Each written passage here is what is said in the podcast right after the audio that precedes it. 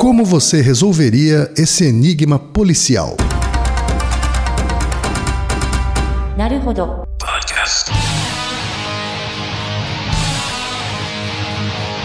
Bem-vindo ao Naruhodo, o podcast para quem tem fome de aprender. Eu sou Ken Fujioka. Eu sou Altair de Souza. E hoje é dia de quê? Desafio Naruhodo. E hoje, Altair, é dia de enigma. Ah, nosso terceiro Naruhodo. desafio. Terceiro desafio. Mas antes do novo desafio Naruhodo, a gente vai falar sobre os comentários dos ouvintes e contar também a resposta do último desafio Naruhodo. Desafio dos sushis. Correto. Primeiro comentário veio do Thiago Rodrigues, Altair. Sim. Ele comentou aquele vídeo nosso do cabelo. Sim. né? Se cortar o cabelo na lua cheia, ele cresce mais rápido. Uhum. Quem não viu o vídeo ainda, é só visitar a página do Naruhodo no Facebook. Uhum. tá? Mas é um vídeo que está circulando e que responde essa pergunta. E o Thiago Rodrigues, ele questionou que faltaram fundamentações científicas, faltaram Isso. elementos científicos para falar mais sobre isso, não é, Altair? É, então, ele comentou que o vídeo tava legal, mas que faltava indicações, assim, só porque faz sentido que a lua não tem nada a ver com o crescimento do cabelo, não quer dizer que o vídeo não deva apresentar também evidências de artigos ou trabalhos que estudaram isso. Perfeito. Então, no, no post, a gente vai colocar dois links que você separou, né, Altair? Isso, é, na verdade são três. São três? É, Só tenho dois aqui. Depois te passo outro. São os dois que você passou. Então, são três artigos. Um é sobre a importância cultural que as pessoas atribuíam à Lua por conta da agricultura. Então, é, existe um efeito, por exemplo, da Lua no crescimento das plantas e, e coisas assim, né? Por, con- por conta da, da sazonalidade, da passagem do tempo ali. E é daí que veio essa associação cultural com Isso. o crescimento do cabelo. É, é um artigo bem interessante de antropologia, né? Que já que a Lua interfere no crescimento da planta, pode interferir em outras coisas. E aí, por associação, né, as pessoas acham que isso associava também com o crescimento do cabelo. Esse é um artigo. O segundo é um artigo que mostra como é o funcionamento do crescimento do cabelo mesmo. E ele mostra que isso independe de eventos externos, de eventos que estão é, no ambiente. É é uma coisa muito mais intrínseca do indivíduo. Perfeito. Tá? E o terceiro artigo também complementa esse segundo. Fala um pouco da fisiologia para quem tiver interesse. É um artigo bem legal. Maravilha. Então a gente vai colocar esses três links no post no B9 deste episódio, tá? Próximo comentário é do Maicon Stray. né? O Michael Stray fez um comentário aqui que, do jeito que os títulos dos nossos episódios estavam colocados no feed, dificultava para deficientes visuais que não conseguiam identificar qual é o podcast do episódio, qual é o número do episódio e o título do episódio, tudo numa frase só. Então a gente fez uma mudança na titulação dos nossos episódios para que seja Mais amigável. seja né? mais amigável para os deficientes visuais. Essa mudança foi sugerida pelo Michael Stray e a gente já implementou imediatamente, já está valendo. Ah, aliás, obrigado pela sugestão. A gente tem o interesse de deixar a plataforma mais inclusiva, né? Então, Sem dúvida. Ainda mais um programa que é em áudio, né? Pois é. Fazia todo sentido esse tipo de melhoria. Ele já foi feito. obrigado. O próximo comentário veio do Thiago Ogoshi, que é motion designer de 30 anos de São Paulo, capital. né? Ele diz o seguinte: Senpai, apesar do nobre colega ter dado o nome de Narucasters para vocês, né? É verdade, um, um dos nossos ouvintes chamou a gente de Narucasters, ou os ouvintes de Narucasters. É, creio que, seguindo a lógica elucidativa deste podcast, o melhor nome para vocês seria Senpai. É o nome dado aos sêniores no sistema hierárquico japonês. Não necessariamente a um chefe, mas aqueles que são mais sábios ou sabem mais que o outro. E a nós, ouvintes, poderíamos ser chamados de Kohai, né, que é exatamente o júnior na hierarquia da sabedoria. Então ele está sugerindo isso, Altair, que a gente seja denominado senpai e os ouvintes Kohai. Eu acho que fica meio pretencioso demais. É, né? então, né? A gente não está aqui para ser mais sábio que ninguém, a gente está aqui só para compartilhar conhecimentos que estão por aí. Mas, mas agradeço o reconhecimento. É muito importante ser reconhecido como senpai e me sinto lisonjeado. É verdade. E ele diz ainda, ó, aproveitando, sinto certo incômodo com alguns membros da família B9 pronunciando o nome do programa incorretamente e aportuguesando o termo. O correto é Naruhodo. Isso. Palavras japonesas são em 99% dos casos oxítonas, sendo sons terminados em O sempre fechados, como O, Mo, Ko, So, né? Uhum. Judô. E obrigado pelos drops de sabedoria semidiários. Tiago, a gente é que agradece Valeu. os comentários, os elogios. Você tá certo. Tá? A pronúncia correta japonesa é naruhodo, porque de fato quase todas as palavras japonesas são oxítonas, mas os membros da família B9 estão deixando o nosso programa mais popular. né? Eles estão ajudando a divulgar o nosso programa que é novo. Eu dou toda a liberdade para eles chamarem o Naruhodo do jeito que eles quiserem. A gente mesmo, a gente chama de, às vezes de Naruhodo, né? É, Às vezes chama de Naruhodo. E dependendo mesmo do contexto da frase, você acaba dando mais ênf- ênfase numa sílaba ou outra. Mas legal. Obrigado pelo toque, obrigado pela, pelos elogios. Obrigado pelo reconhecimento, muito legal. O outro comentário veio do Vitor Mafra, que mora em Belo Horizonte, 16 anos e está no ensino médio. Aê, Olha muito só. bem, muito bem. Desde pequenininho, a gente torcendo pepino aqui, ó.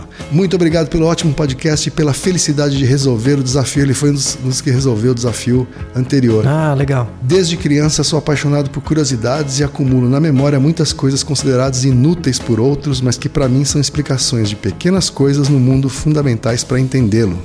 É o Vitor Mafa. Vitor, obrigado pelas palavras também. Esse é o interesse do espírito científico, viu? Ficar prestando atenção nessas pequenas coisas. Desde criança ele já é um cientista. Não deixe a escolaridade destruir isso, tá? Por favor. Um outro comentário aqui é do Luiz Kruzielski. Espero que eu tenha falado o nome dele certo. Tá? Ele é produtor de áudio na Rede Globo, no Rio de Janeiro. Ah. Tá? Ele falou o seguinte: gostaria de acrescentar algumas informações ao podcast sobre o tamanho do CD, aquele Ah, podcast sim. lá do comecinho da temporada, né? Tive a oportunidade de realizar o meu mestrado e doutorado na Universidade de Artes de Tóquio, onde tive aula com o professor Yoshisa Mori. Além de ser um dos seres humanos mais brilhantes que já conheci, ele era uma das pessoas do pequeno time de pesquisa da Sony diretamente envolvido em criar a mídia CD. E em suas aulas, ele contou que o maestro Karayan esteve sim diretamente envolvido no desenvolvimento da mídia. O tamanho de 74 minutos é devido a ele comportar a gravação com um tempo mais longo que era registrado da Nona Sinfonia, sendo uma gravação de 1951. A execução do próprio Karajan da peça somente levava 66 minutos, mas para ele era importante que qualquer andamento da música pudesse caber no tal disquinho. E era importante que esse formato fosse portátil, então, para se certificar de qual seria o tamanho ideal, o Mori, presidente da Sony e alguns colegas fizeram alguns modelos de madeira da caixinha do CD com tamanhos diferentes e foram à loja de departamento mais próxima e lá ficaram enfiando esses bloquinhos de madeira em todos os bolsos de paletó que encontraram. Por isso, o CD cabe exatamente no bolso de um paletó padrão. Ah, olha só, mais um complemento aí Pois é, não de sem, sabedoria dos ouvintes. sem uma informação da fonte a gente nunca ia encontrar, viu? Muito obrigado. Obrigado, viu, Luiz? Do Rio de Janeiro. Desafio Naruhodo. Altaí, agora chegou a hora da gente passar a solução do desafio Naruhodo do episódio 9. Isso, tô esperando a gente resolver pra eu comer o sushi ontem. tá certo. É o enigma dos sushis. Só relembrando, ó, numa mesa há três caixas fechadas, uma caixa contém apenas sushi de salmão, outra contém apenas sushis de atum e a última contém sushis de salmão e atum misturados. As caixas estão fechadas e etiquetadas, uma diz salmão, outra diz atum e a última diz salmão e atum misturados. Contudo, sabe-se que nenhuma das caixas está etiquetada corretamente. Seu objetivo é etiquetar as caixas corretamente. Mas antes disso, só pode pegar um sushi de uma das caixas. O que é que você faria? Altaí, a gente teve muitas respostas. Ah, muito legal. Tá? Dezenas de respostas, a maioria delas corretas, tá? Ah. A maioria delas corretas. Algumas respostas não eram corretas ou não eram as esperadas. Curiosas, né? E entrar aqui na seção de respostas bizarras. Ah, isso aí. Tá? Vamos dar duas, vamos dar dois exemplos de respostas bizarras aqui, ó. Nós é zoeira. A primeira veio do Antônio Martins, 22 anos, engenheiro de Belém do Pará. Né, galera de Belém do Pará participando aqui ativamente. A resposta dele é muito simples, Altair. Olha, eu posso pegar um sushi de uma caixa, então se eu posso pegar, logo eu posso abrir as caixas. Assim eu posso ver o que há em cada uma das caixas e etiquetá-la do modo correto. Acabou, é Acabou. isso, muito simples. É, Antônio, engenheiro. muito simples, engenheiro, é, bastante engenhoso. Mas não é essa a resposta que a gente esperava, tá? Pragmático Ah, demais. Valeu. A segunda resposta da sessão Respostas Bizarras da Carol Fujihara, de 36 anos, que é veterinária de Foz do Iguaçu, Paraná. Ela disse o seguinte, ó. Eu sou repetidora de comida heavy user de, de comida japonesa. Todas as vezes que eu pedi sushi, a tampa da caixa sempre veio transparente, possibilitando ver o conteúdo dentro da caixa. Assim, para identificar as caixas de sushi de forma correta, basta ver as cores dos peixes. É É criativa a resposta, é, né? uma resposta Né? bem concreta. Depois ela enviou uma segunda resposta que foi a correta. Ah, então tá Tá bom. bom, mas ela enviou essa primeira aqui, que eu não sei se é zoeira. Foi um modo zoeira. se foi uma resposta realmente que ela tirou da cachola dela. Muito bom, obrigado. São dois exemplos de respostas bizarras que a gente recebeu. Antes de dar a resposta certa aqui, tá? A resposta certa, gente, é a seguinte, ó. Você pega um sushi da caixa que tem a etiqueta salmão e atum combinados, misturados. Como todas as etiquetas estão erradas, o que vier dessa caixa é o peixe dessa caixa. Tá? Ela não é salmão e atum misturado, ela é um peixe puro. Tá? Ou Então, salmão ou tirar, atum. Exatamente, é o peixe dessa caixa. Ou seja, se você vier um salmão, é porque essa caixa é de salmão. Se vier um atum, é porque essa caixa é de atum. Ok? Esse é o primeiro passo. Para continuar nessa lógica, vamos supor que vem um sushi de salmão. Tá? Então, essa primeira caixa é de salmão. Pode pegar a etiqueta salmão e colocar nessa caixa. Tá? E aí restam duas caixas. Uma caixa sem etiqueta, pois ela estava com a etiqueta salmão, que a gente pegou e colocou nessa primeira, e a outra com a etiqueta atum. Como a gente sabe que todas as etiquetas estão erradas, a etiqueta atum, ela deve ir para a caixa que está sem etiqueta agora, tá? E a etiqueta salmão e atum misturados vão para a caixa onde estava a etiqueta atum. Muito bem. Pronto, tá resolvido, tá? Se o sushi que você tirou da primeira caixa é de atum, então essa caixa é de atum. Ela não é de misturados. E o restante do raciocínio é exatamente o mesmo. É, né? tranquilo. É tranquilo. A gente teve muitos acertadores. Eu vou ler o nome de todos os acertadores aqui. E o Reginaldo, nosso super editor, vai dar um- uma super velocidade Vai dar um efeito. para que o nome dessas pessoas não demore meia hora pra gente falar. É com você, Reginaldo.